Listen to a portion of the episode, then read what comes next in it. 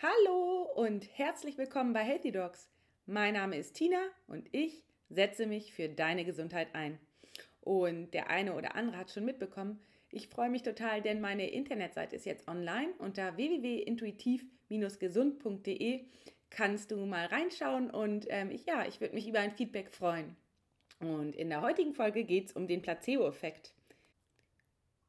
Im Zweiten Weltkrieg ging einem amerikanischen Arzt das Morphium aus und er benutzte stattdessen eine Salzlösung. Und siehe da, die Salzlösung hatte ähnliche Effekte wie das Morphium. Die Patienten hatten unter der Operation nur wenig Schmerzen und kamen nicht in einen Schockzustand oder ähnliches. Daraufhin wurden randomisierte, kontrollierte Studien durchgeführt. Das heißt, Studien zu Medikamenten, bei denen die Studienteilnehmer in zwei Gruppen geteilt werden, von denen die eine Gruppe das Medikament erhält und die andere Gruppe ein Placebo, also eine Tablette ohne Inhaltsstoffe. Dabei weiß aber weder Arzt noch Patient, ob er das Placebo, also das Scheinmedikament, oder das richtige Medikament erhält. So kann man ganz gut den Effekt des richtigen Medikaments von dem Placebo unterscheiden. Im Verlauf der Jahre der Forschung hat man eine bahnbrechende Entdeckung gemacht. Und zwar hat man gesehen, wie die reine Placebo-Einnahme, also die Einnahme eines Scheinmedikaments, genau so wie die Einnahme eines richtigen Medikaments eine Endorphinausschüttung bewirkt hatte also die Ausschüttung von Hormonen im Körper. Das heißt, die reine Vorstellung des Probanden hatte einen Effekt auf den Körper. Gleichzeitig entstand der Begriff der Konditionierung.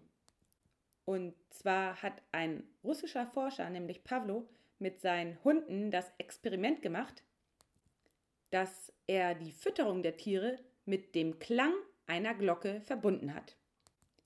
Nach einer gewissen Zeit reichte alleine der Klang der Glocke dafür aus, um bei den Hunden einen Speichelfluss zu produzieren.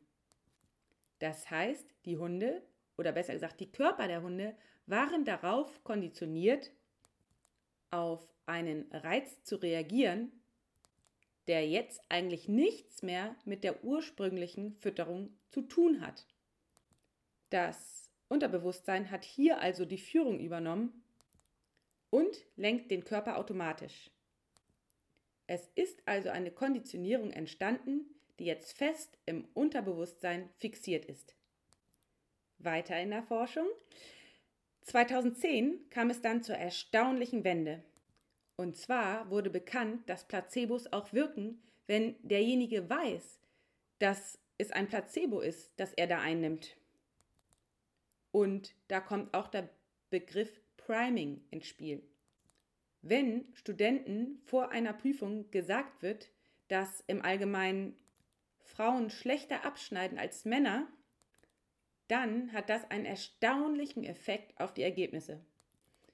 Das Umfeld, also der Ort oder die Person, lösen Assoziationen aus, die in unserem Gehirn vernetzt werden und daraufhin agieren wir in einer bestimmten Weise.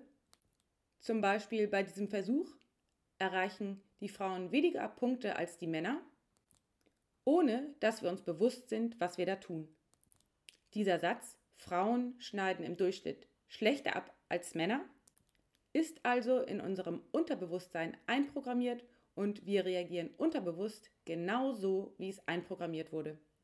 Und wir haben viele solcher unterbewusst einprogrammierten Verhaltensweisen in uns. Und wenn man jetzt weiterdenkt, dann ist es so. Unser Verhalten wird also dadurch bestimmt, was wir durch unterbewusste Programmierung von uns denken. Und natürlich auch, was wir denken, was die anderen Menschen über uns denken. Und mit einem Placebo ist es genau das Gleiche was wir aufgrund unserer Konditionierung glauben, was durch die Einnahme einer Tablette in unserem Körper passiert und was unserer Meinung nach alle anderen glauben, wirkt sich auf die Reaktion des Körpers auf die Tablette aus. Man weiß noch nicht genau, wie viele medizinische Heilungen letztendlich auf den Placebo-Effekt zurückzuführen sind. Es ist aber auf jeden Fall ein relevanter Anteil. Und wenn es den Placebo-Effekt gibt, dann gibt es natürlich auch das Gegenteil, den Nocebo-Effekt. Das heißt, auch bei der Einnahme eines Placebos, also eines Scheinmedikaments, haben die Probanden negative Nebenwirkungen, die eigentlich mit dem Medikament assoziiert sind. Zum Beispiel hatten Probanden, die nur ein Placebo eingenommen hatten, die gleichen Nebenwirkungen wie zum Beispiel Reizhusten, die bei der Einnahme eines richtigen Medikamentes auftreten können. Und jetzt kann man sich ja mal fragen, wie hoch der Anteil ist, der aufgrund von negativen Denkens über Nebenwirkungen bei Medikamenten ausgelöst wird, also der Nocebo-Effekt. Ja, alles ein bisschen wissenschaftlich heute, aber ich finde es ultra spannend und weil das jetzt heute so viel äh, wissenschaftlicher Input war, ähm, belasse ich das jetzt erstmal ähm, bei dem für heute. Und ja, im Verlauf meines Podcasts werde ich dann irgendwann auch äh, darauf zu sprechen kommen, ähm, wie du den Placebo-Effekt für dich und deine Gesundheit nutzen kannst. Erstmal sage ich für heute alles Liebe, bleib gesund, deine Tina.